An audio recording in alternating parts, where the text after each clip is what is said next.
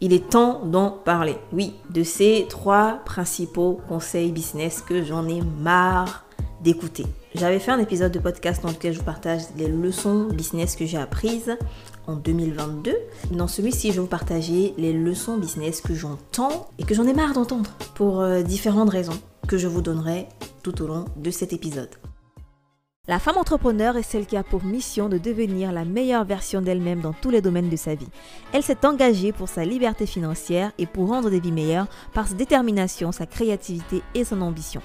Je m'appelle Isis, consultante en web marketing et fondatrice de Femme Entrepreneur Magazine. Sur ce podcast, je vous partage seul ou avec des invités des astuces, des conseils et des retours d'expérience pour avoir un business au service de sa vie. J'aborde des sujets tels que la vente, le marketing, le développement personnel et la productivité. Bienvenue sur ce nouvel épisode. Hello chères auditrices et auditeurs, j'espère que vous allez super bien. Moi ça va, j'ai la pêche et si ça va pas de votre côté, je vous souhaite vraiment tout le meilleur et sachez que quand on est en bas, on ne peut que remonter. Il y a des hauts et des bas dans la vie et c'est normal de se sentir parfois down, donc beaucoup de courage à vous. Dans cet épisode, on va parler de trois conseils business que j'ai déjà entendus et qui me gavent en fait. Et je, vais le dire vraiment sans vouloir blesser les personnes qui donnent ces conseils, parce que je sais qu'il y en a, il y a des entrepreneurs qui écoutent ce podcast. Je ne partage que mon expérience personnelle. Voilà, posez-vous les bonnes questions. L'idée, c'est vraiment ça. Vous aider à vous poser les bonnes questions avant de prendre des décisions dans vos business. J'ai fait beaucoup d'erreurs. J'ai perdu beaucoup de temps j'ai été euh, dans plein de directions différentes qui m'ont finalement mené nulle part avant vraiment d'arriver à cette, euh, à cette conclusion. Pour ceux qui ne le savent pas, j'ai jamais été à plein temps sur mon projet entrepreneurial parce que je suis quelqu'un vraiment qui s'intéresse à plein de choses. Du coup, j'avais toujours euh, au moins deux activités en parallèle. Et c'est la première fois que je me retrouve vraiment à plein temps dans quelque chose. Et, c'est vraiment un beau sentiment parce que ça me donne l'espace mental, la créativité pour vraiment faire des contenus, donner le meilleur de moi et vraiment pouvoir euh, faire de cette activité, faire de ce business ce que je veux qu'il devienne. À un moment donné, forcément, quand tu veux faire les choses bien, il faut t'y mettre à fond. C'est vrai que c'est pas facile, c'est pas tout le monde qui peut euh, se mettre à plein temps sur son projet entrepreneurial, mais pour ceux qui le peuvent, quand vous êtes prêt, bien sûr, tentez et voyez ce que ça, donne. Imaginez où vous seriez si vous dédiez les six prochains mois de votre année uniquement à votre business, uniquement à votre euh, entreprise. Où est-ce que vous seriez? Qu'est-ce que vous arriveriez à faire dans les six prochains mois? C'est vrai que quand on a en même temps un boulot, on est en même temps maman, on est en même temps euh, investisseur, on est en même temps déjà entrepreneur, on est peut-être e-commerçant, on fait peut-être d'autres choses en parallèle c'est vrai que c'est pas facile de trouver le temps et très souvent on a tendance à juste se dire ok je vais aller prendre du coaching, je vais aller écouter des conseils, je vais aller écouter des podcasts et, voilà capter des infos comme ça euh, et implémenter avec le peu de temps que j'ai pour mon business. Ce comportement là nous emmène vers parfois des conseils qui sont pas très je dirais adaptés à notre situation, à nous. Parce que quand quelqu'un vous donne un conseil, soit c'est un conseil par rapport à lui, son expérience personnelle, soit ce sont des principes juste qu'il repartage avec vous. Parce que en marketing, dans, dans la vente, dans la finance, dans toutes les sciences même, il y a des principes, il y a une psychologie. Et ce sont les mêmes principes qui s'appliquent partout, dans tout type d'activité. Donc soit la personne partage son expérience à elle, soit elle vous repartage des principes déjà existants qui ont déjà fait leurs preuves. Le premier conseil business que j'en ai marre d'écouter, c'est tu dois absolument avoir une offre high ticket dans ton business pour être rentable. Bon, déjà, définissons ce que c'est qu'une offre high ticket. Une offre high ticket, c'est une offre de produits ou de services haut de gamme qui se vend à un prix élevé. Ces offres sont généralement considérées comme étant de grande valeur, offrant des avantages importants pour les clients qui peuvent se permettre de les acheter, bien sûr. Donc le terme high ticket est relatif et varie selon les industries et les marchés. Donc pour certains, le high ticket sera une offre à partir de 2000 euros, pour d'autres, high ticket ce sera à partir de 10 000 euros. Donc c'est relatif. Par exemple, une offre high ticket dans l'industrie de la mode, ça peut être un sac à main de créateur coûtant plusieurs milliers de dollars. Tandis que dans l'industrie de la technologie ou du business en ligne, ça pourrait être euh, une formation à 5000 euh, euros, par exemple. Les offres high ticket nécessitent souvent plus de travail, plus de temps aussi pour les vendre, car ne s'adressent pas à monsieur et madame tout le monde euh, et elles doivent être accompagnées par une justification solide pour leur prix élevé, bien sûr. Parce que pour qu'on investisse dans une offre high ticket, il faut vraiment avoir euh, une raison solide. Cependant, les offres high ticket peuvent être très rentables, c'est clair, pour les entreprises qui réussissent à les vendre, car chaque vente vraiment peut générer des marges très importantes, surtout dans l'industrie du coaching, où on vend quelque chose d'immatériel. On vend de la connaissance, des compétences, euh, une transformation. Et du coup, quand on vend une offre high ticket, bien évidemment, on peut s'attendre à des marges bénéficiaires très intéressantes. Est-ce qu'il faut forcément vendre une offre high ticket pour avoir un business en ligne rentable. Pour ma part, je ne considère pas que mes offres sont high ticket. Et pour certains, ça pourrait être quelque chose de high ticket et pour d'autres, ce n'est pas du high ticket. Est-ce que je suis rentable? Oui. Est-ce que je vends mes programmes? Oui. Est-ce que j'arrive à apporter la transformation à mes clients? Oui. Pourquoi je n'aime pas ce conseil de vendre que des offres high ticket? Eh bien, c'est parce que, premièrement, ça ne fonctionne pas avec tout le monde. Ça marche pas chez tout le monde. C'est pas tout le monde qui, selon moi, doit avoir une offre high ticket. Il y a des personnes qui doivent d'abord passer par des offres low ticket, si on peut l'appeler ainsi, pour, euh, dans un premier temps, gagner en confiance, gagner en autorité, gagner en visibilité, gagner en, en audience, en clients, avant de mettre en place une offre high ticket. Mais venir dire à quelqu'un qui se lance à peine, qui démarre dans son activité en ligne, qui veut créer son programme, qui vient juste de commencer, ou alors quelqu'un qui décide de proposer des formations en ligne, de vendre du high ticket dès le départ uniquement, c'est comme lui mettre un énorme frein dès le départ. Pourquoi? Parce que cette personne va se casser la tête à chercher des stratégies de vente de high ticket alors qu'elle n'a même pas les stratégies de base pour pouvoir vendre une offre simple, une offre low ticket.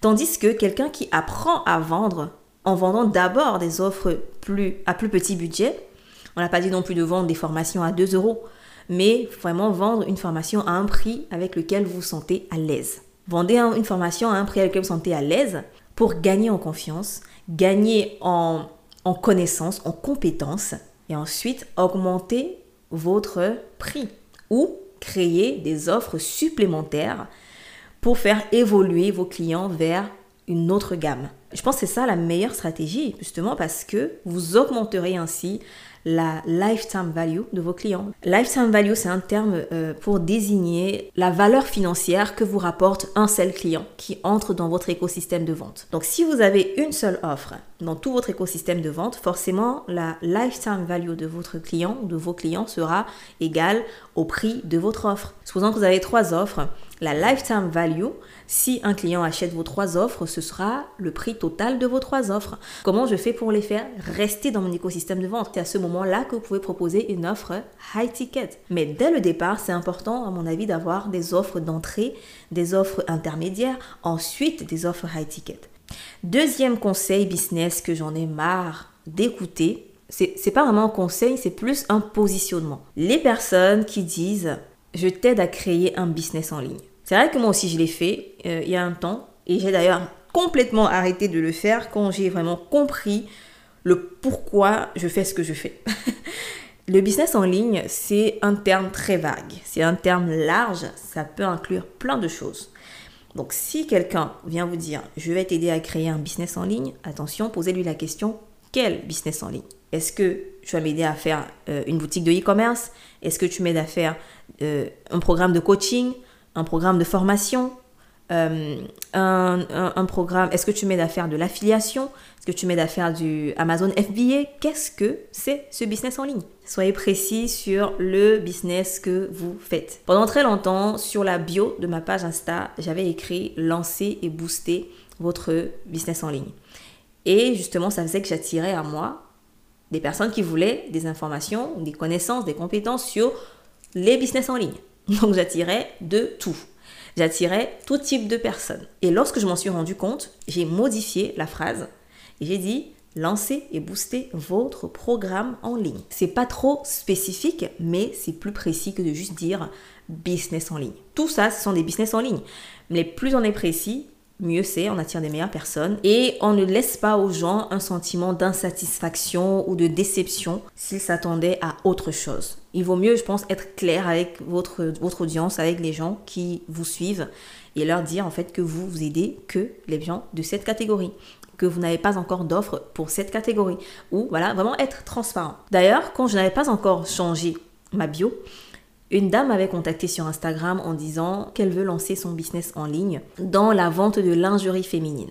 Elle me demandait qu'est-ce que vous pouvez faire pour m'aider? Tout simplement, je reçois très souvent des messages comme ça de gens qui disent je veux faire tant, qu'est-ce que je peux faire pour m'aider? Et moi, je l'ai simplement remercié de m'avoir contacté et je lui ai dit que j'appréciais qu'elle soit venue vers moi, mais je ne peux pas l'aider dans ce business-là parce que ce n'est pas ma spécialité, c'est pas ce que je fais. Même si j'aurais pu lui donner des conseils, j'aurais pu lui dire euh, oui, il faut créer une liste d'emails, voici comment tu fais ta page, voici comment tu cherches des fournisseurs, parce que ce sont des connaissances que j'ai. Je n'aurais pas, je, ne, souhaitais pas m'engager dans ça en fait. Je ne souhaitais pas m'engager dans cette conversation avec elle qui aurait pu éventuellement euh, créer des attentes de sa part. Donc je lui ai dit clairement, je, ne fais pas dans les produits physiques, je suis dans les produits digitaux et les services. Et je lui ai dit, par contre, si vous voulez des conseils à propos de la vente de produits physiques, je peux vous recommander telle personne. Donc la chose que j'en ai marre de voir, c'est vraiment des gens qui se positionnent comme euh, des coachs en business en ligne. Tout court. Soyez précis. Le troisième conseil que j'en ai marre d'écouter ou de voir, c'est tout simplement qu'il faut être expert dans un domaine avant de pouvoir proposer ses services. Ah, ben non. Non. On n'a pas besoin d'être expert dans un domaine. On n'a pas besoin de tout savoir. On n'a pas besoin d'avoir des années d'expérience. Si vous êtes expert, vous avez des années d'expérience, tant mieux, super, c'est votre atout différenciant. Mais pour vendre des services, vous n'avez pas besoin d'être expert, vous avez juste besoin d'avoir une longueur d'avance. Retenez ce terme, hein, la longueur d'avance. Si moi j'ai une longueur d'avance, par exemple dans le, la technique du tricotage, alors je peux enseigner ça à des gens. Je peux former d'autres personnes dans la technique du tricotage. Si j'ai une longueur d'avance dans euh, comment gérer son mariage euh, ou avoir un mariage équilibré dans, le, dans la paix du Christ et tout, alors je, peux aider d'autres femmes à avoir un mariage équilibré dans la paix du Christ. Je pense que ça crée beaucoup d'insécurité, surtout chez les femmes, quand elles entendent qu'il faut avoir beaucoup d'expérience avant de lancer une entreprise. Juste parce que justement, c'est l'entreprise, c'est le fait de lancer une entreprise qui va vous donner cette expérience, qui va vous donner, entre guillemets, la légitimité. Si vous restez juste dans votre coin et, attendez d'avoir la légitimité, vous allez attendre longtemps. Forcément, c'est important d'avoir euh, des compétences. Vous devez avoir un savoir-faire, vous devez avoir des connaissances, des compétences dans le sujet que vous abordez. Et ça passe par une formation, ça passe par du coaching, ça passe par l'expérience que vous avez eue, ça passe par les personnes que vous avez aidées, ça passe vraiment par l'expérience. L'expérience est plus important que l'expertise.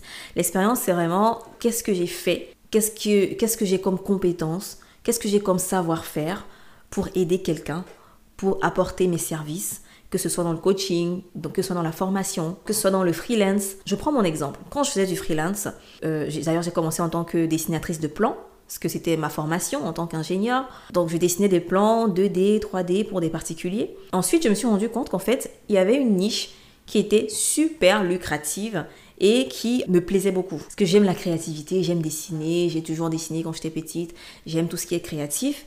Et cette niche, c'était la niche du design et du graphisme. Design et graphisme. N'ayant pas du tout d'expérience dans ce domaine-là, j'avais quand même proposé mes services. C'est vrai qu'au départ, j'avais beaucoup de mal quand j'avais des clients euh, J'allais me former, j'allais regarder des tutoriels, j'allais apprendre, tester des trucs pour vraiment avoir euh, la meilleure qualité possible. J'avais surtout une passion pour ce que je faisais, un amour pour ce que je faisais, pour mon travail, ce qui faisait que je donnais le maximum à mes clients. Et au fil du temps, au fil des, des expériences, des commandes, des clients que j'ai eus, je me suis perfectionnée dans le graphisme. Je me suis perfectionnée dans. D'ailleurs, quand je dis graphisme, c'est vague, c'est large. Je faisais spécifiquement du design de catalogues et de brochures sur Canva. Et en ce temps, Canva n'était même pas aussi puissant, aussi beau, aussi magnifique que c'est aujourd'hui. Canva, c'était encore à à ses débuts, c'était primitif, c'était basique. Mais je faisais des catalogues pour des clients en tant que freelance. Et je me suis perfectionnée. J'ai réalisé plus de 30 euh, catalogues et brochures. Je ne pas, je suis pas experte en ça, mais je l'ai fait. Donc arrêtez, moi j'en ai marre d'entendre des gens dire euh, il faut que tu sois d'abord expert dans le domaine avant de proposer des services. Non, Non, non, non, non. Donc si aujourd'hui vous avez une idée, vous avez envie de vous lancer, alors je suppose que c'est parce que vous avez une certaine passion, un certain amour, un certain intérêt ce sujet.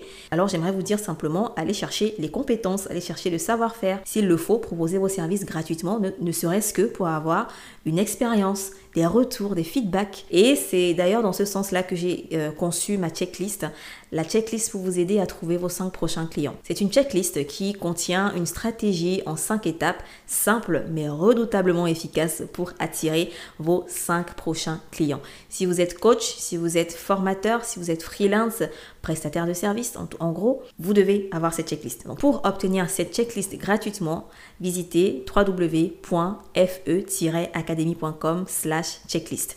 Je répète, www.fe-academy.com slash checklist. Je mettrai également les liens dans les notes du podcast. Donc cliquez dessus et allez télécharger votre checklist offerte. Récapitulons les trois points. Premier faux conseil, il faut forcément avoir une offre high ticket dès le départ pour avoir un business rentable. Deuxième faux conseil slash positionnement, c'est trop de largeur, être trop vague quand on s'adresse d'autres entrepreneurs en utilisant un terme tel que business en ligne sans être assez précis ni sur le type de business en ligne ni sur les personnes que l'on cible. Troisième faux conseil, il faut forcément être expert dans un domaine avant de pouvoir créer et vendre ses propres offres. Et moi, j'aimerais savoir lequel de ces trois conseils vous a le plus parlé. Pour me répondre, écrivez-moi simplement sur Instagram. Je me ferai vraiment un plaisir de créer la conversation avec vous.